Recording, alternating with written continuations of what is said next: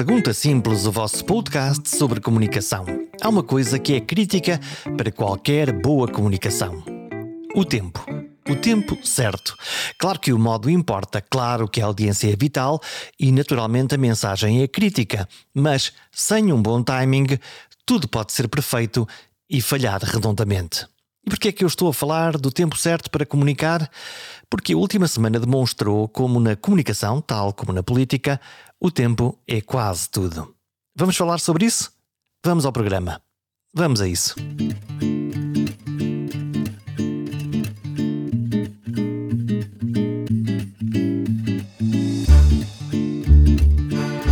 A surpresa faz parte da vida. Deve ser a isso a que se refere um conceito chamado de VUCA. Traduzindo a sigla, é sobre um mundo cada vez mais volátil, incerto, complexo e ambíguo. Mas não foi sempre assim? Parece que sim, mas agora ficou na moda dizer que ninguém controla nada de nada. E por isso, para quem julga que manda ou que controla a marcha do mundo, deve ser profundamente angustiante este sentimento. Este programa era para ser sobre comunicação, reputação e posicionamento das organizações.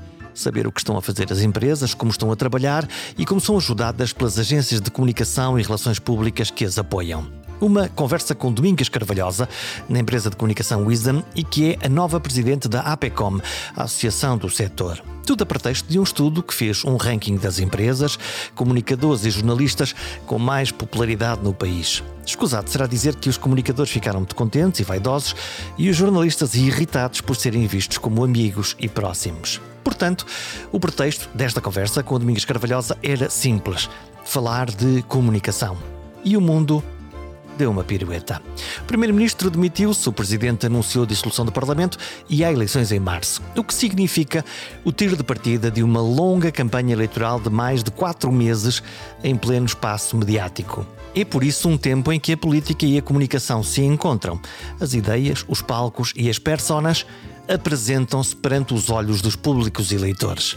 Esta conversa foi gravada depois da demissão e antes do anúncio da dissolução. Esta cronologia é importante depois da fala do Primeiro-Ministro e antes do anúncio da dissolução por parte do Presidente da República. Esta cronologia é importante porque, nestas alturas, tudo se acelera e fica ainda mais imprevisível. Por isso, a primeira e mais óbvia pergunta a fazer é: como viu, enquanto especialista, a comunicação inicial do Primeiro-Ministro? Eu acho que António Costa teve muito bem. Uh, não só na forma de comunicar, no timing de comunicar e também na forma de comunicar. Um, ele comunicou antes de que saíssem cá para fora quaisquer informações sobre factos de que ele pudesse eventualmente vir a ser acusado. Controlou a narrativa de, de alguma maneira? Controlou totalmente a narrativa. Porquê que isso é importante?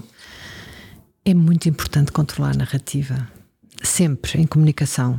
Um, é importante comunicar a narrativa porque quem controla a, a narrativa, um, quem controla a narrativa vai com um passo à frente e, portanto, um, o facto também de ter escolhido o momento em que não existia ainda, como ainda não existe, uh, muitos dados sobre uh, que acusações existem sobre uh, António Costa, faz com que ele se demita numa altura em que é totalmente inocente. Um... E, portanto, cria em todos aqueles que estão na sua audiência que o prisma da história seja aquele que ele definiu. É vítima. Eh, enquanto não há acusação, ele é uma vítima. E essa a narrativa? Eu acho que é. Uh, portanto, toda, toda aquela comunicação foi uma comunicação muito emocional uh, e emocionou. Emocionou e as pessoas continuam à espera que, uh, nomeadamente os meios de comunicação social, uh, já se vê alguns meios de comunicação social a dizer, então, Ministério Público, uh, onde é que estão as acusações?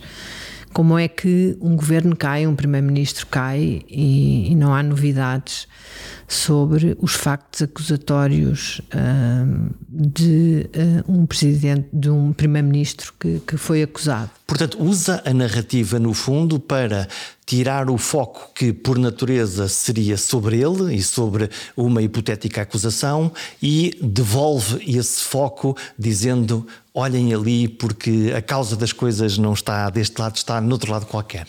Exato. Exato. Então, e, é, o papel da empatia. Uh, eu, eu, olho para aquela comunicação, há dois momentos daquela comunicação. Há um momento em que o primeiro-ministro eh, em funções, agora de missionário, está a ler um comunicado, lá está, é essa, é essa frase, como é que o lê neste momento? E depois há um segundo momento em que ele está a responder às perguntas e se calhar o tom é um bocadinho diferente. Como é que, como é que uma comunicadora vê esse momento de geração de, de empatia? Diz que, que, que ele se emocionou? Emocionou-se, mas também é natural, atenção, é natural que ele se tenha emocionado. Foram oito anos da vida dele. Quando ele fala na mulher uh, e na família, é a altura que ele mais se emociona, e eu acredito que não tenham sido rosas estes oito anos, não é? E portanto uh, também é natural que haja uh, alguma emoção, as pessoas não são de ferro. E portanto acredito que alguma daquela emoção tenha sido de facto sentida. Agora, não tenho também a mínima das dúvidas que a forma que estava prescrita para aquele, a, a, aquela comunicação ao país eh, ia ser passada de uma forma emocional, calma, uh, de, de, quem tem a consciência tranquila, que tem a verdade consigo um, ehm, e tudo isso. E, portanto, e foi isso que passou. Portanto, estrategicamente, o posicionamento é um posicionamento certo para aquele tipo de comunicação. Exatamente. E, e quando, quando nós olhamos para os políticos, quando os vemos a falar, o que é que de, deste género de comunicações uh, advém quase da honestidade da pessoa que está ali a falar e quanto é que há do dedo de uma comunicadora ou de um comunicador que uh, por trás uh, dele lhe possa dar algum, enfim, alguns conselhos ou algum apontar-lhe um, algum caminho? Bom, depende, depende dos políticos, não é? Há políticos que têm um dom natural eh, e que precisam um pouco, um, precisam um pouco de media training, uh, podem eventualmente necessitar de alguma orientação em termos de mensagens e de, de, enfim, da forma como, como devem orientar discurso e tudo isso, porque têm um dom natural. Um, há outros em que isso não é assim. António Costa tem?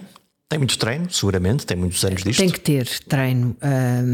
Eu acho que ele não tem um dom muito natural, ah, tanto que se embrulha muito com as palavras. Ah, ele come vezes. algumas sílabas, isso nota-se quando, quando, se irrita, tende Exato. a acelerar o seu discurso. E, e tem algum descontrole, ah, muitas vezes. Tem algum descontrole. Vê-se neste, neste, neste discurso de demissão em que ele estava naquele registro calmo, etc.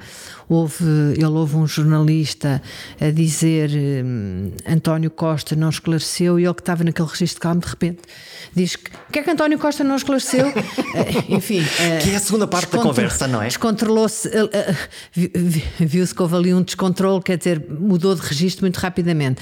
Um, porque é curioso, porque não, não mantém aquele temperamento mais, temperamento mais calmo a dizer não, eu quero esclarecer, diga não, qual é a sua pergunta. Mas, mas não, mas não, é, é, é, reativo, não é? Sim. Aquilo ao momento em que, em que salta. Sim, uh, uh, e é natural que, que, que, que, ele quisesse esclarecer, porque de facto ele estava ali para esclarecer e, portanto, é natural. Eu estou só a, a explicar que naquele momento uh, houve um descontrole dele, quer dizer, ele não, não se conseguiu controlar, podia ter dito aquilo de outra maneira. Porque quer dizer, o tom conta, ter, não é? Podia ter mantido a, a, aquele tom com que entrou na conferência de imprensa e ter dito noutro tom, mas não, ele ali. Uh, perdeu o controle, quer dizer, eh, e portanto, António Costa é um comunicador que muitas vezes perde o controle. Portanto, um, isso é bom não, ou é mau? Nem sempre é bom. Nem sempre é muito bom. Porquê? Porque perdemos, o, perdemos a narrativa, perdemos a mensagem, uh, tornamos-nos agressivos e isso é, é mal percepcionado pela, pela porque audiência. Pode ser, eh, não, porque pode ser aproveitado, pode ser aproveitado, por exemplo, por outro interlocutor, pode ser aproveitado para hum, ganhar terreno. Hum... Mas isso, as respostas mais naturais, eh, eu, quando eu penso nos, nos, políticos de uma forma abstrata, vejo-os como hum, o, o Paulo Portas usava uma expressão que era o picareta falante em relação a António Guterres, não é? Que é aquela, aquele político que mantém sempre uma, uma mensagem, uma métrica. Quando se irritam, ou quando se divertem, ou quando cometem uma gafe, é o momento em que essa comunicação uh, transanda a verdade, no fundo, há aquilo Mas que as o natural são. e há o falso natural, não é? Uh, o falso natural é muito, é muito melhor. Uh, o falso natural? O falso natural. O falso que, é que, que, é que é o falso natural? O falso natural é, é, é, é um natural que é controlado lado, não é? Ah, é a pessoa estar a falar naturalmente, mas de uma forma controlada. É assim, eu estou a falar consigo, estou de uma forma natural, mas não é assim muito natural estar a pensar, tão natural porque estamos a fazer a um podcast uh, aqui, os dois. Uh, e parece-lhe assim que eu estou a falar consigo naturalmente. Mas eu é. espero que sim e que as pessoas exato, lá em casa também tenham. Exato. Mas há esse, esse, pensamento, lá está, nós estamos aqui, estamos a gravar, logo uh, tudo aquilo que eu diga vai ter uma determinada repercussão, um determinado. Exato. E quanto mais importante a pessoa for, mais isto pesa. Exato. Vamos, vamos, podemos olhar para o segundo momento de, de António Costa, que é primeiro um, um, momento curioso que é um, António Costa só responde a três perguntas, era este o, o, as regras do jogo no fundo, de, desta, desta declaração, mas na realidade não foram três, na realidade não foram seis, foram seis, sete, oito. No fundo, quase, ele genericamente só sai da sala quando as perguntas todas já, já, já, já, se, já se esgotaram. Porque houve uma preocupação de esclarecimento. Ele, ele queria esclarecer, ele não queria deixar dúvidas. Uh, daí ele ter, ter aquele momento de exaltação quando alguém estava a entrar num direto a dizer que António Costa não quis esclarecer. Uma das preocupações dele na, naquele, naquele momento em que se demite é não deixar nada por esclarecer. E isso, lá está, toca o, na, na jugular que, daquilo que é a estratégia, não é? Exatamente. O que uh, é um paradoxo, porque uh, num caso destes em que tudo está por esclarecer. E nada sabemos. Exato, torna-se difícil, não é? Uh, no caso dele era fácil porque nada se sabia e, portanto, ele queria esclarecer tudo no caso dele, porque ele sabia que no caso dele nada se sabia. Portanto, queria esclarecer tudo. Então quer dizer que aqui a mensagem é uma mensagem que se baseia quase além daquela linha do Ministério Público numa narrativa sobre a ausência, sobre o vazio? Exato. Isso funciona? Funcionou. Funcionou. É essa. Uh, o que é que os jornalistas podem perguntar sobre o vazio? Nada. No fundo, o que é que é, é muito o que é que sente, o que é que vai Aliás, fazer. As perguntas, as perguntas do, dos jornalistas não foram sobre o caso dele, foram sobre o futuro dele. Sobre a, exatamente, tal e qual. Foi sobre o futuro dele. O futuro se ele ia se recandidatar, se, se, o, que é que, o que é que ele iria fazer. Não foi sobre em que é que. qual era o caso dele. Porque no fundo a resposta era sempre um não sei. Não sei, Exato. não sei. Não, ele adiantou-se.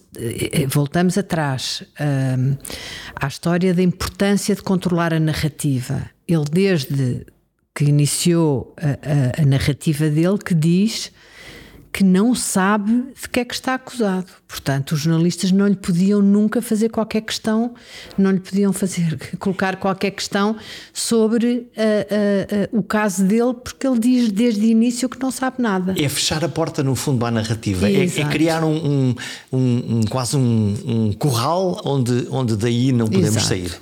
Não valia a pena perguntar, ele já tinha dito, começou por dizer que não sabia nada. E eram legítimas uh, perguntas de uh, pensa o que é que fez, uh, faz uma reflexão, pode ter cometido algum crime, ou, ou, ou era um universo especulativo e, e era mais fácil defender-se em termos de comunicacionais?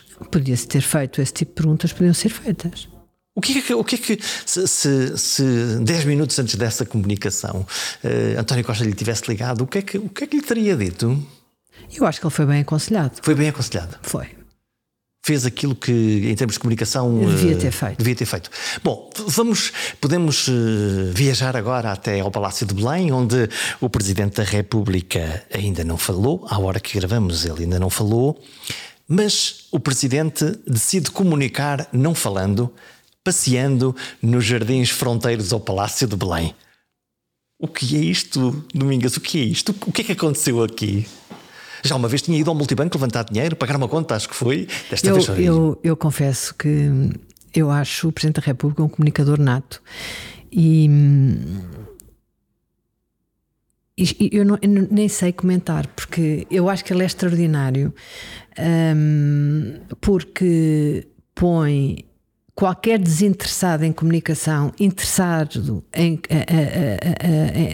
interessar-se por comunicação, um, qualquer desinteressado em política, interessado em política, porque as pessoas estão sempre a querer saber o que é que se vai passar com, com, com o seu Presidente da República. Estamos a ver a imagem, estamos à espera de ver Exato, quando é que é o momento em que se fala. Hoje é Santini, se, se, se vai ao multibanco, se vai comer uma bola de Berlim. Um, mas ele é uma pessoa muito inteligente um, e, e nada disto é por acaso.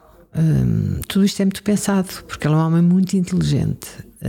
Cria uma mise en scène, no fundo, uma mise en place primeiro e depois. Completamente. É, é, é quase é uma, uma espécie de encenação. Completamente. Acho que é tudo muito bem pensado. É tudo pensado, faz tudo com ar muito natural e, e leva as pessoas atrás. Então, e, não, e não é difícil, porque ele é uma pessoa das pessoas. Ele gosta de pessoas e as pessoas gostam dele. Gera um afeto? Gera completamente, empatia? completamente, porque ele também gosta de pessoas, naturalmente. Portanto, há pessoas que são assim. Não há é um pessoas... fingimento, é. Não, é... não. Há, há, pessoas que, que é um sacrifício, hum, há políticos que, que, é um bocadinho de sacrifício, é natural, quer dizer, isto nasce com as pessoas, não há nada a fazer.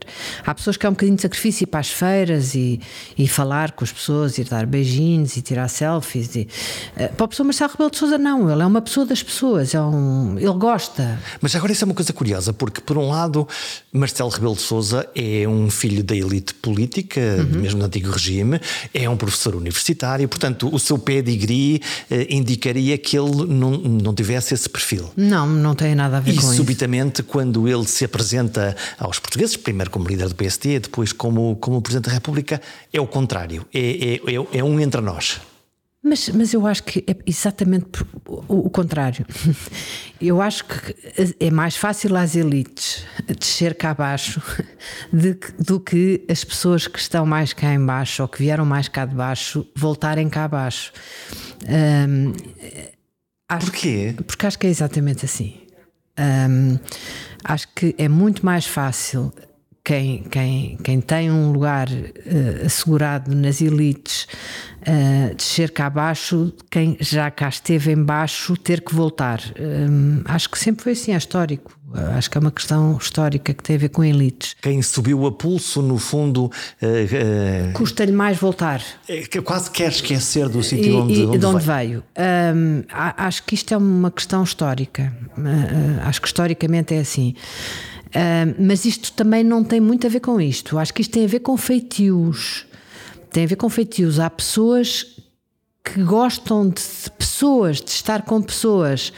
Eh, de, de, de, estar sempre acompanhado de pessoas. Há outras que não gostam de estar acompanhadas com pessoas. Marcelo Rebelo de Sousa, é quando uma abraça, das pessoas, nós vemos que, gosta de pessoas. que ele está a fazê-lo por, por gosto e por. Gosta de pessoas, gosta de pessoas. Há outras pessoas que também gostam de pessoas. Neste caso, ele é verdadeiramente uma pessoa que gosta de pessoas.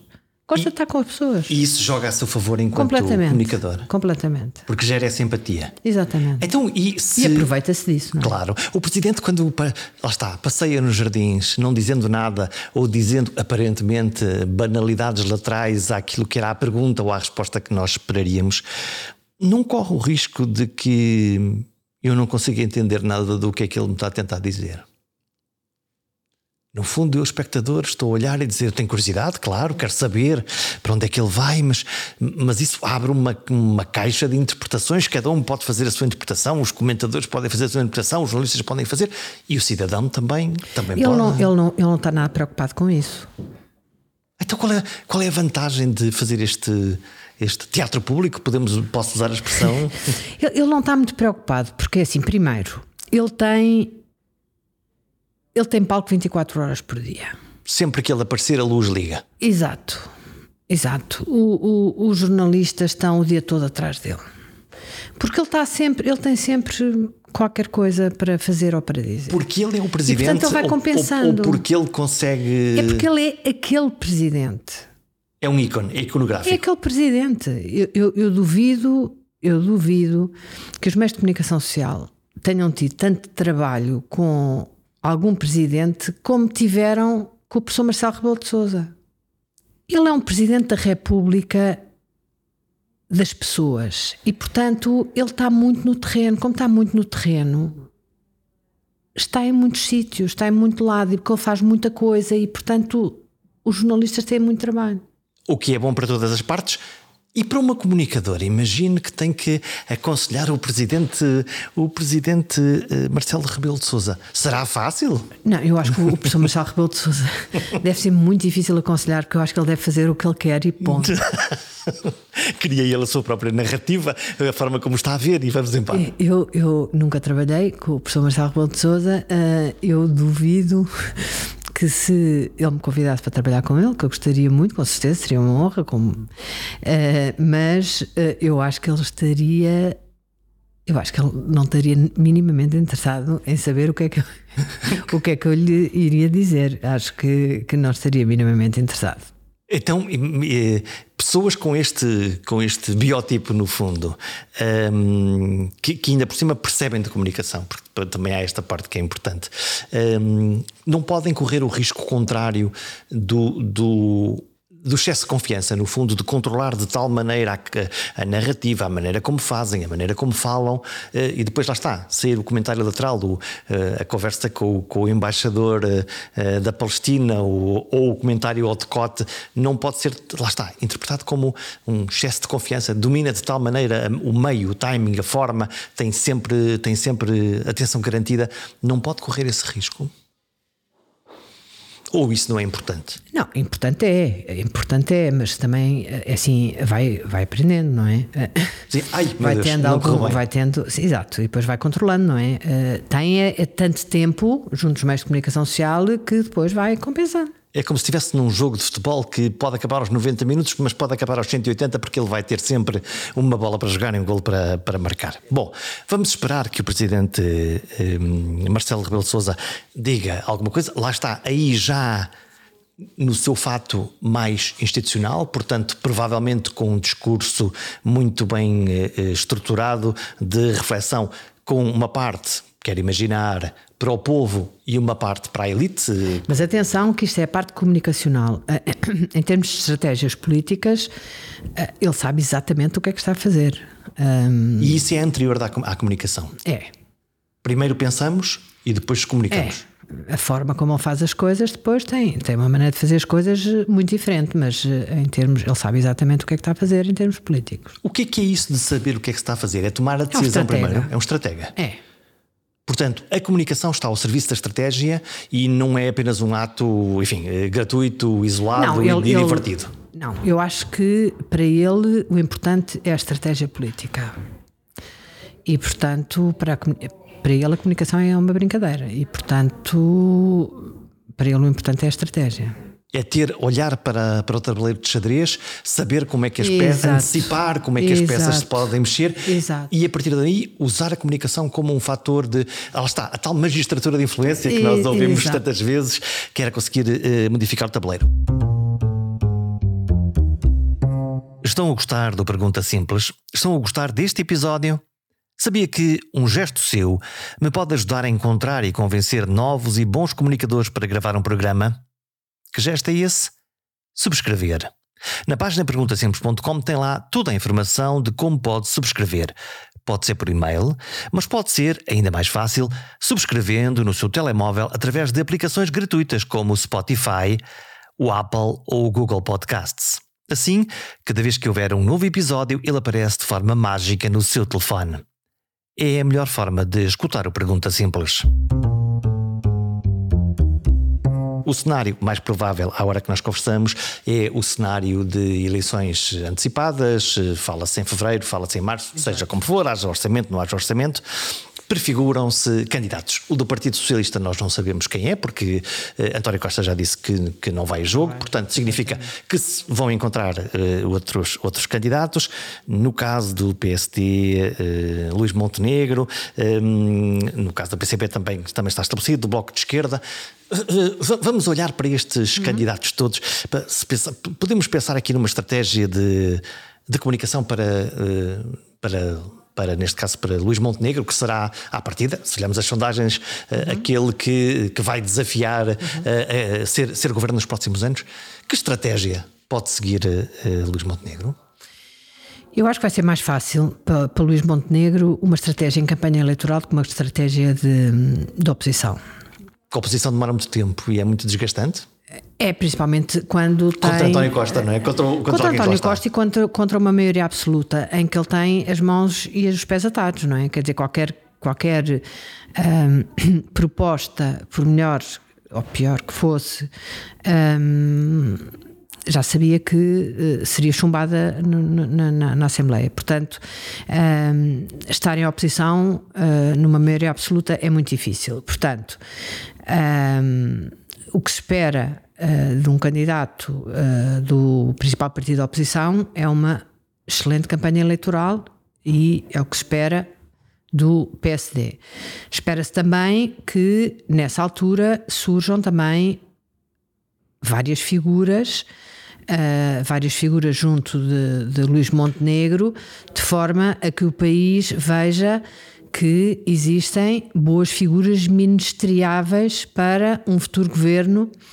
Uh, para um futuro governo, caso o PSD ganhe eleições. Isso significa o quê? Que nós precisamos de ter um reforço da confiança naquele candidato e dizer: olha, ele está com esta pessoa em quem eu confio, em quem eu acredito e que é respeitável e, e que eu reconheço como sendo bom ele na economia. Ele não vai governar sozinho. Ele não vai governar sozinho e, portanto, é bom que o povo veja que com ele está um conjunto de pessoas capazes de formar um bom governo uh, da nação, não é? E, portanto, como o principal partido da oposição, é importante que em campanha Luís Montenegro mostre quem tem consigo e que tem a seu lado um conjunto de, de notáveis, de boa gente, capaz de governar o país com ele e levar o país para um caminho que nós precisamos, não é? É, uma, é, é, por isso que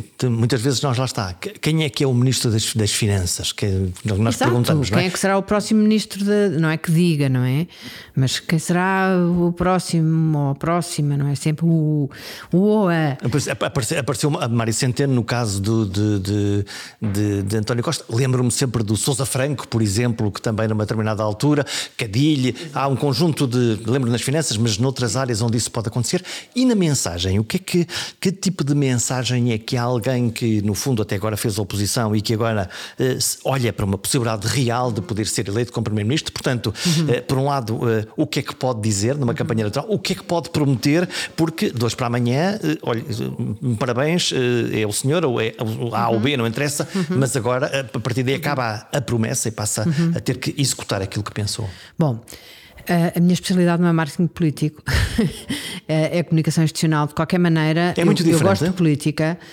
É, um bocadinho. Uh, eu, eu gosto de política e gosto muito de comunicação e gosto muito de política. Uh, de qualquer maneira, um, uh, eu acho que depois do que nós temos estado a assistir, o que os portugueses pedem, no mínimo, é seriedade, estabilidade um, e um, sairmos, no fundo, uh, deste mal-estar em que nós estamos, não é? É uma mensagem que, quase de recuperação, de recuperação, serenidade. Recuperação económica, estabilidade, uh, no fundo, uh, sabermos que uh, em termos de saúde podemos ter um Serviço Nacional de Saúde em que todos temos acesso, sabermos que temos soluções viáveis para a questão da habitação, uh, soluções viáveis que não parece que seja este caso, o caso do mais habitação. Domingas, então o que estamos a falar é que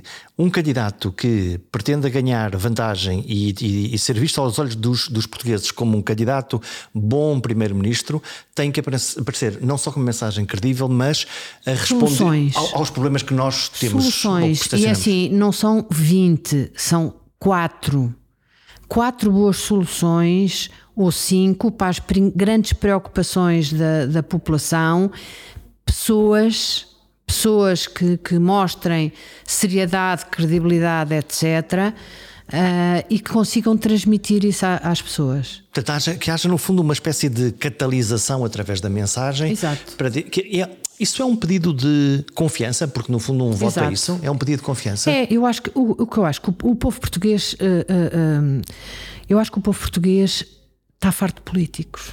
Está farto da política, está farto de políticos. Porquê? Porque, olha, por causa dos casos de influencers e por causa de todos estes casos de corrupção e tudo isso. A política está com má reputação? Está. Está com muito má reputação. Muito má reputação. E, portanto, uh, como está com muito má reputação, uh, é preciso que apareça um partido que um, ah, queira, uh, no fundo, se proponha estabelecer um quase como um contrato de parceria com o povo em que diga que nós comprometemos-nos com isto e não é com 200 mil coisas que não são viáveis. É uma é espécie com três de... ou quatro coisas que são viáveis e que as pessoas compreendam e que merecem. É um novo contrato, no fundo, no base... fundo. baseado no princípio da realidade. Exato. Então, mas uma campanha, imagino eu, costumo vê-las. Uh soa-me sempre uma, uma grande feira das vaidades. Eu faço isto e faço aquilo, eu ainda faço mais do que tu. Uh, e, e, depois lá, lá, está, depois há o choque com a realidade. Depois há, depois há para fazer, e, e, aí temos a Europa, obviamente, temos as contas públicas, há um conjunto de condicionantes que levam a que quem tem que depois exercer o poder tenha umas balizas bastante curtas, mas se calhar eh, interessa-me uma coisa que é se há determinados problemas e se esses problemas têm que ser resolvidos e têm que ser atacados, na política a comunicação está a aparecer à frente da estratégia. Está, está, está, está em, será esse um dos tópicos da má fama da política? Eu acho que é. Devia-se pensar primeiro, estudar primeiro. Mas isso é um problema. E depois comunicar. Mas, depois... É, mas, mas isso é um problema. É um problema porque eu acho que as pessoas. Eu acho que o eleitor também se vende mais à comunicação do que, do que ao conteúdo. Portanto, a culpa é nossa, não é? Nos eleitores. Nós, nós queremos ser enganados com uma boa narrativa. É e não temos paciência para nos dizer, olha, isto vai se resolver, mas se calhar vai demorar quatro anos. E a gente diz, pá, é. não, quatro anos não, eu não, eu vou votar noutro que me diz que em seis meses consigo resolver este problema que ninguém conseguiu resolver em 20 anos. É. É culpa dos portanto, comunicadores portanto, ou dos políticos? Ou dos cidadãos? Eh, eu acho que é culpa do sistema. Da maneira como está montado? Da maneira como, como foi eh, desenvolvendo, como, como, como a questão eh, se foi desenvolvendo. Portanto, eu acho que a solução para isto é aos poucos um, ehm, ir mudando uh, as coisas, ou seja, uh, trabalhar, por exemplo, como, como eu lhe estou a dizer, pensarmos em quatro grandes problemas e, e, e é assim não é muito difícil. Nós sabemos que há um problema com a habitação, sabemos que há um problema com a saúde, sabemos que há um problema com a educação, sabemos, sabemos que há esses, por exemplo, esses quatro problemas que temos que resolver. É trabalhar nesses quatro problemas, comunicá-los de uma maneira que as pessoas gostem, mas trabalhar com seriedade. E conseguir ouvir primeiro os cidadãos para perceber Mas o qual isso é. Isso é fundamental. E envolver. Envolver. Envolver os cidadãos. Portanto, não, não, ser só daqui para lá. Exato. Como é que se envolvem os cidadãos? Não sei, tenho que pensar nisso. Eu, como lhe digo, não sou do marketing político, mas gostava de saber. Mas isso, eu acho que isso é possível. Mas a Domingas trabalha muito no universo empresarial. Exato. Quer com os produtos, quer, quer, quer reputação, no Exato. fundo. As empresas fazem sempre isto quando vão lançar um produto Exato. ou quando querem saber como é que está a sua reputação em Exato. relação aos seus estudos Vão fazer estudos. Exato. E vão, perguntam o quê? O que é, o que, é que se anda à procura? nós queremos saber nós queremos saber várias coisas não é? De acordo com, com, o que nós pretendemos saber relativamente às empresas ou aos produtos nós definimos quais são as necessidades que temos que saber relativamente ou às empresas ou aos produtos e, e fazemos a, colocamos as questões. Se é um estudo multi-stakeholder vamos a, a, cada tipo de stakeholder e vamos saber o que é que queremos saber. E depois trabalhamos o produto ou a empresa ou o, o que a empresa necessita ou o que o produto necessita, de acordo com as pessoas uh, pedem. Uh, os partidos, uh, eu acho que trabalham mais na base das sondagens. Um... Trabalham no resultado e não objetivamente a tentar encontrar o, o, qual é a expectativa que, neste caso, o concidadão pode ter? Ao contrário das empresas que procuram dizer isso com toda a certeza, porque eu não faço marketing político, como eu lhe disse. Então, nas empresas, calhar... podemos centrar-nos nas empresas. As empresas procuram isso mais quando têm um produto para vender num mercado, imagina o grande consumo, ou também o fazem para perceber se os seus níveis de reputação estão a um nível que lhes permite operar no mercado? Eu trabalho mais em empresa, eu, eu, eu, faço mais comunicação institucional. Faço muito pouco hoje em dia, já fiz muito comunicação de produto, hoje em dia faço menos uh, comunicação de produto, faço mais comunicação institucional. O que é comunicação institucional? A comunicação institucional uh, eh, um, eh, é trabalhar. Um, as empresas do, do ponto de vista de, do posicionamento da própria empresa, não é? E, portanto, a missão, no fundo, é o propósito. O que é que tu estás a fazer aqui, no fundo? Exato, missão, valores, uh, posicionamento, propósito da empresa, no fundo, é o que é o que dá a reputação à própria empresa, não é? Que depois acaba por ser o pro, porque hoje em dia a reputação é um ativo da própria empresa. Porquê? Quão importante é a reputação, a boa é reputação?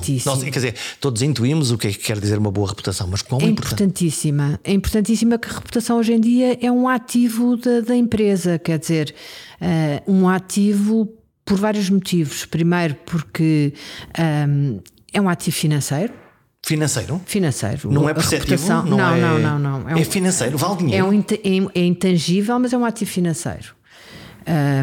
É um ativo financeiro. Por outro lado, uh, uh, atrai talento, atrai talento para as empresas. Eu gosto nós... daquela empresa, quero trabalhar ali. Exato, e hoje em dia é fundamental, uh, é fundamental para as empresas a atração de talento e a retenção de talento. Por outro lado, a, a reputação atrai clientes, é, eu quero comprar aquela empresa porque me parece uma empresa decente, no e fundo produtos, é E produtos a má reputação, por melhor que seja a estratégia comercial de uma empresa, se a reputação é má, esqueçam. Em princípio, eu compro ao teu concorrente e não te compro Exato. a ti porque. Se o teu preço for mais baixo, mas a tua reputação estiver em baixo. Porque não confio em ti? Porque não confio em ti, eu pago mais por outra empresa. Não quero estar contigo, no fundo é isto. Exato, exato. A reputação hoje em dia é tudo. E, e, e, e os, os gestores sabem isso? Sabem. Sabem isso? Sabem. Sabem. E, sabem. e sabem de, A reputação hoje em dia é de tal maneira importante que a reputação é tratada ao nível da alta da gestão, da liderança das empresas. Hum? Um, porque é de facto muito importante. E por outro lado, outro fator que é fundamental em termos de, da própria reputação é a, a, a reputação previne, previne eventuais crises. Um, Como é que previne? Porque eu, quando tenho uma boa reputação, se tenho uma crise, eu só tenho que informar, não tenho que explicar. Hum, portanto, à partida temos uma vantagem inicial, que é um capital de confiança. Exato. A confiança é uma moeda de troca eh, importante para numa crise? Exato. Imaginemos. Eh, imaginemos que eu sou uma empresa que tem boa reputação em vários stakeholders, nomeadamente nos meios de comunicação social. E tenho um problema numa fábrica, por exemplo, uh, um problema numa fábrica em que acontece qualquer coisa, não vou meter fritos nem, nem nada dessas coisas para não tornarmos o, o, o, podcast assim mais dramático. Há um produto que um produto uma máquina que falhou e falhou deixou e estragou, de produzir ou estragou, ou estragou um produto, estragou um produto.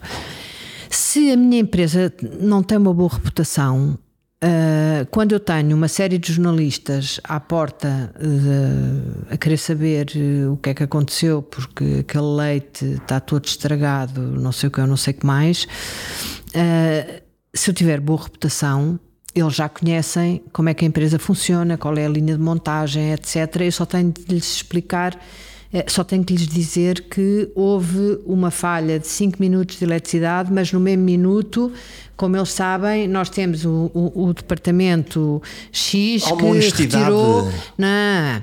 E a crise até pode nem ir para os meios de comunicação social.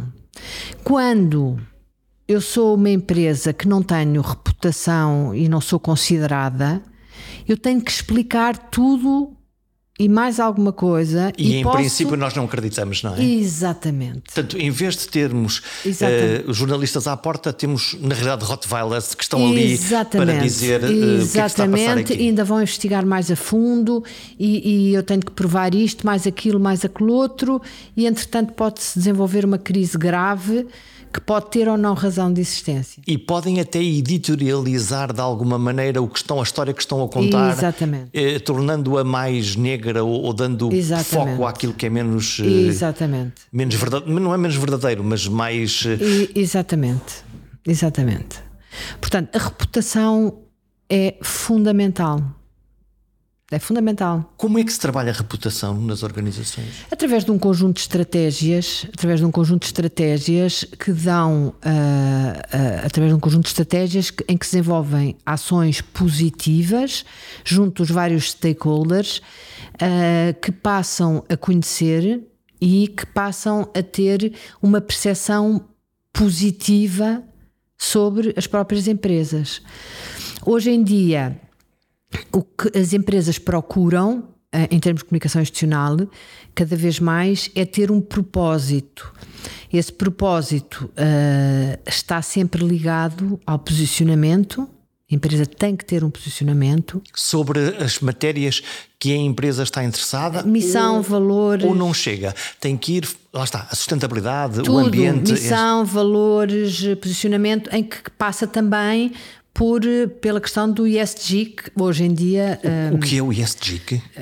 ESG. ESG. O que é, que é o ESG? Uh, uh, são as novas normas um, de, de- que, que têm a ver com governance. uh, um, ai, eu tô, Vamos ver a sustentabilidade, é- vamos ver a, a é- relação que tem com o ambiente. social, social environment é, é, é environment social governance. Portanto, não é só as contas da empresa, não é só as vendas, não é só a qualidade dos produtos. Agora, esse índice vai medir, no fundo, São índices, o ESG é- são, são índices que hoje em dia, para empresas de uma certa dimensão, têm que ser cumpridos e há legislação que exige que empresas a partir de uma certa dimensão tenham que cumprir com ah, ah, esses índices. Ou seja, atualmente em- as empresas não lhes basta ah, existir para ter lucro. O lucro não pode ser só um objetivo já não chega. não chega. Não chega. a- a- o lucro não pode ser só um objetivo. A empresa não pode existir só para ter lucro. Embora as empresas, obviamente, É, é óbvio que, tem tem que criar ter, um valor tem que ter e, lucro. e haver um Mas tem retorno. que ter objetivos não financeiros também. Também tem. Tem que no- contribuir. No, fundo, uma, uma respeitabilidade em relação a, Exato. àquilo. O seu papel no mundo não, se pode, não se pode simplesmente eh, fechar na questão do negócio. Há também do, o que é que tu fazes pelo mundo melhor eh, Exato. amanhã de manhã, é isso? Exato. E principalmente na área onde tu trabalhas. Então, e os, e, os, e os líderes das organizações estão sensíveis a isso? Estão Com- cada, estão cada vez mais sensíveis e não têm outra alternativa, porque, como eu estava a dizer, ah, no início deste ano saiu uma bateria de legislação na União Europeia, cujas ah, leis estão a ser transpostas para os vários Estados. pa- para os vários Estados membros, em que as empresas são obrigadas a cumprir com um conjunto de normas.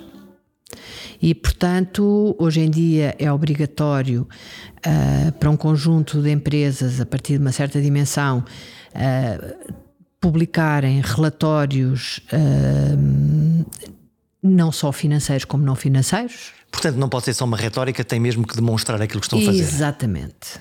Exatamente. E lá está, num mundo em que as redes sociais uh, estão deram um palco a, uhum. a conflitos gigantes, é muito uh, fácil uh, hoje em dia alguém dizer: olha, esta empresa não está a fazer isto e, e, criar um, um imenso turbilhão de que pode pôr em causa exatamente essa respeitabilidade. Exatamente. Hum. Exatamente. Não quero deixar de terminar esta nossa conversa porque hum, hoje na política e não só se fala muito de eh, interesses, de influências e do que for. Eh, eh, na Europa, nos Estados Unidos, mas na Europa também, em Bruxelas, existem leis muito claras sobre a transparência e sobre a relação entre as áreas de negócio, as empresas e aquilo que são os poderes públicos, as decisões para public affairs, podemos Sim. dizer assim. Portugal não, não tem, lembro-me que esse tópico foi discutido várias uhum. vezes. Portugal não tem uma, uma legislação que regula este, este, este, estas relações, pois não? Não, vergonhosamente não. Porquê vergonhosamente? Porque. Se não houver esse, essa regulação, há alguma coisa que mude? Ou ela, ah. ela, ela é necessária para ah, quê? No fundo, aliás, é Aliás, já que tivemos a falar hoje um, da demissão do, do, do seu Primeiro-Ministro, uh, eu gostava de falar uh, uh, a propósito disto. Um, eu acho que este caso, um, desta alegada, deste alegado caso de, de, de corrupção, eu acho que se o lobbying tivesse regulamentado, eu não sei se este caso teria tido estas dimensões. Porque haveria um registro oficial? Haveria um registro, haveria um registro de, haveria um registro de transparência, ou seja, uh, um, um registro que regulava, que obrigaria que as pessoas que têm uh, relacionamento entre, entre interesses privados e interesses públicos teriam que se registar para ter esse esses, esses relacionamentos. E, portanto.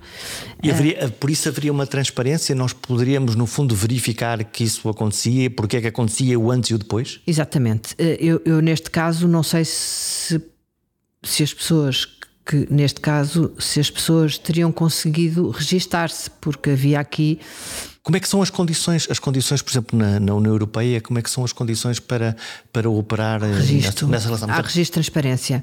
Há registro de transparência. Uh, há mais de, de, de, de, uma década, largamente há mais de uma década, que Portugal anda a tentar regulamentar uh, o, o, o, lobbying em Portugal e não tem sido, não temos conseguido. Eu, eu lembro-me em 2016 fui convidada pela Assembleia da República para estar presente numa conferência onde fui falar disto e em que expliquei claramente a deputados e uma série de convidados que lá estavam que, uh, não havendo regulamentação do lobbying, o que, o que acontecia é que uh, estávamos a dar espaço à penumbra e um, à informalidade, que é um campo uh, ótimo para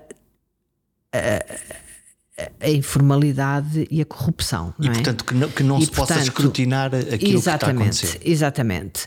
O que é facto é que, passado estes anos todos, ainda não conseguimos regulamentar o, o, o lobbying. Regulamentar o lobbying significava que, a partir dessa altura, quem quisesse, eh, e isto temos que partir de, de, de, de um fundamento base que é em democracia existem interesses públicos e interesses privados e eles coexistem. E que esse diálogo é um diálogo. E este que, diálogo é um diálogo que tem que existir. Que sempre existiu e que continuará e tem que existir porque o Estado. Uh, o Estado tem que conhecer os interesses privados, uh, uh, porque de outra maneira é muito difícil o Estado decidir. O Estado não pode ser autista relativamente a, a, aos interesses privados e quando decide tem que conhecer.